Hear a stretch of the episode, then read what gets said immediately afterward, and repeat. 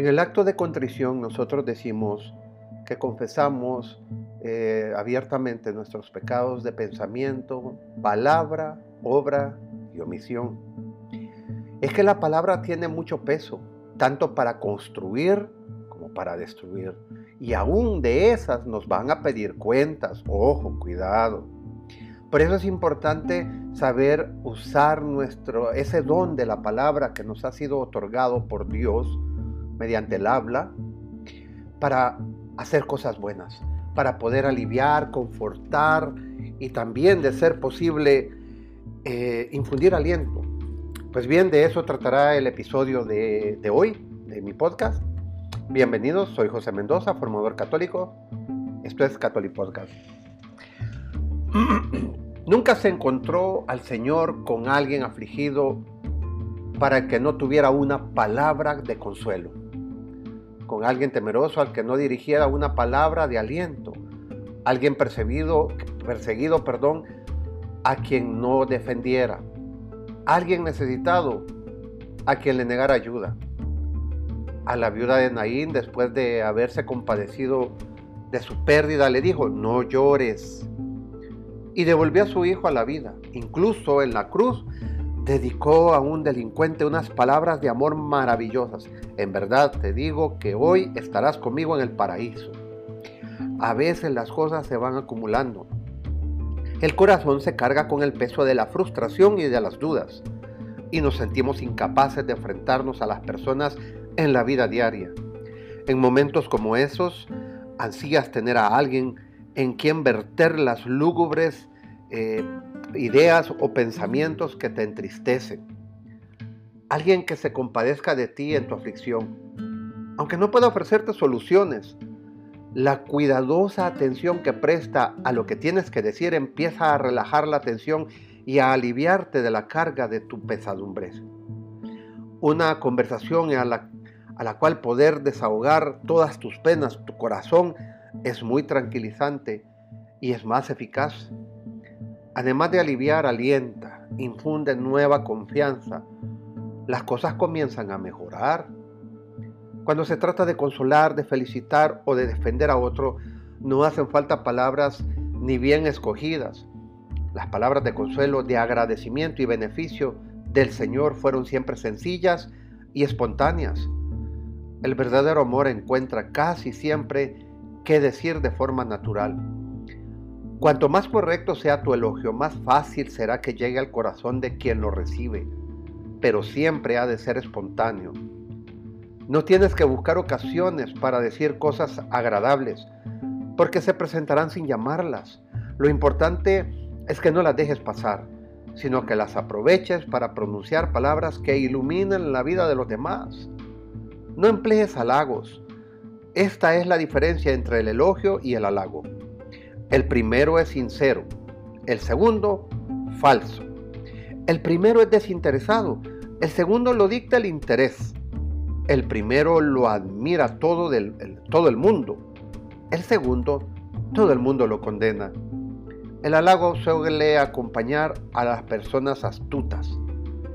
Cuando no estás ocupado pensando en algún problema concreto, conviertes el 95% de tu tiempo en pensar en ti mismo. Deja de darle vueltas a tus logros, a tus deseos. Si durante un rato no te centras en ti mismo y te dedicas a pensar en lo bueno del otro, no tendrás que recurrir a halagos falsos y baratos que soltar todos de una vez. Elogia con sinceridad, sinceridad, perdón, y honradez. Sé generoso en alabanzas y pródigo en elogios. Y la gente guardará tus palabras y las repetirá cuando tú ya las hayas olvidado. La caridad confiere de algún modo solemnidad y hondura al discurso más simple, porque es lo más sabio y profundo que existe en este mundo. La buena intención es lo único necesario para hacer elocuentes las palabras más sencillas.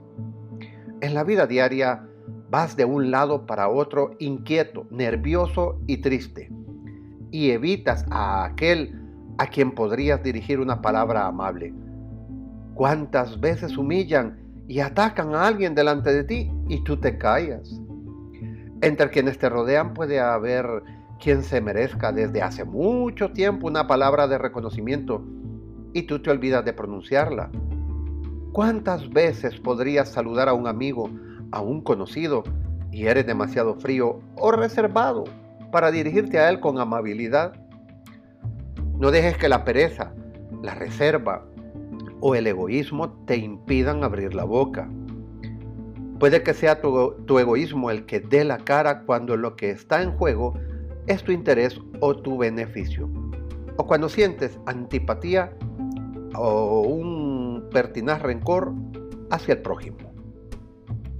Las palabras amables infunden aliento. Elogiar al prójimo es un acto de caridad que causa alegría. Dios ha moldeado el corazón del hombre con una necesidad de alabanza y con el temor al desprecio. Incluso quienes obran el bien sin pensar en recibir elogios, se alegran con ellos, porque significan que alguien advierte y reconoce sus buenas intenciones, sus esfuerzos y sus logros. No hay nadie que se sienta tan seguro de sí mismo, de sí, siempre, ni hasta el punto que no necesite nunca una palabra de alabanza, una palmadita en la espalda o un comentario amable. El simple hecho de que te digan de corazón que estás haciendo un buen trabajo te anima a hacerlo aún mejor. El reconocimiento más insignificante puede tener un efecto confortador el anhelo más profundo de la naturaleza humana probablemente sea el deseo del ser importante. A todo el mundo le agradan los cumplidos. A todo el mundo le gusta que lo valore. Este deseo nos anima a llevar a cabo las cosas más difíciles. El hombre suele quejarse cuando algo no es de su gusto y no decir nada ante lo que le agrada. Alimentamos los cuerpos de nuestros hijos y amigos, pero ¿cuántas veces alimentamos su autoestima demostrándoles cordialmente el aprecio que ansían? La finalidad del elogio es ser una fuerza constructiva en el reino de Dios en la tierra, que conduzca a muchas almas a la felicidad eterna y al celo apostólico. La alabanza alienta, el aliento desalienta, el silencio, perdón, desalienta. Muchos no han avanzado o se han rendido en el camino hacia la santidad, porque a nadie le pareció conveniente manifestarles el reconocimiento elogioso de sus primeros esfuerzos y éxitos. A quienes poseen un carácter superficial, el elogio puede hacerles vanidosos e indolentes. Cuando alabes a alguien, ten un objetivo concreto, no sea que el otro se emperece y se duerma en sus laureles la actitud de San Pablo no era la de esas personas que jamás elogian a nadie. Os alabo en todo, os alabo en todo, os acordáis de mí y mantenéis las tradiciones como os las transmití. Primera Corintios 11.2. El defecto de ser parco en elogios puede proceder de una forma de antipatía. No te tomas ningún interés en los progresos y los triunfos del prójimo, ni te alegras con los que se alegran. Quizás seas, sean perdón, unos celos terribles los que te impiden mostrar tu reconocimiento cuando alguien se lo merece, o bien una falta de conocimiento del corazón humano que te lleva a suponer que los demás cumplen con su deber sin esfuerzo ni dificultades, por lo que no necesitan de ningún estímulo. Con tu indiferencia te privas del placer de recompensar la labor de otro ¿Qué pasará si también Dios guarda silencio en ese instante en el que albergas la esperanza de oír de sus labios su bendición elogiosa?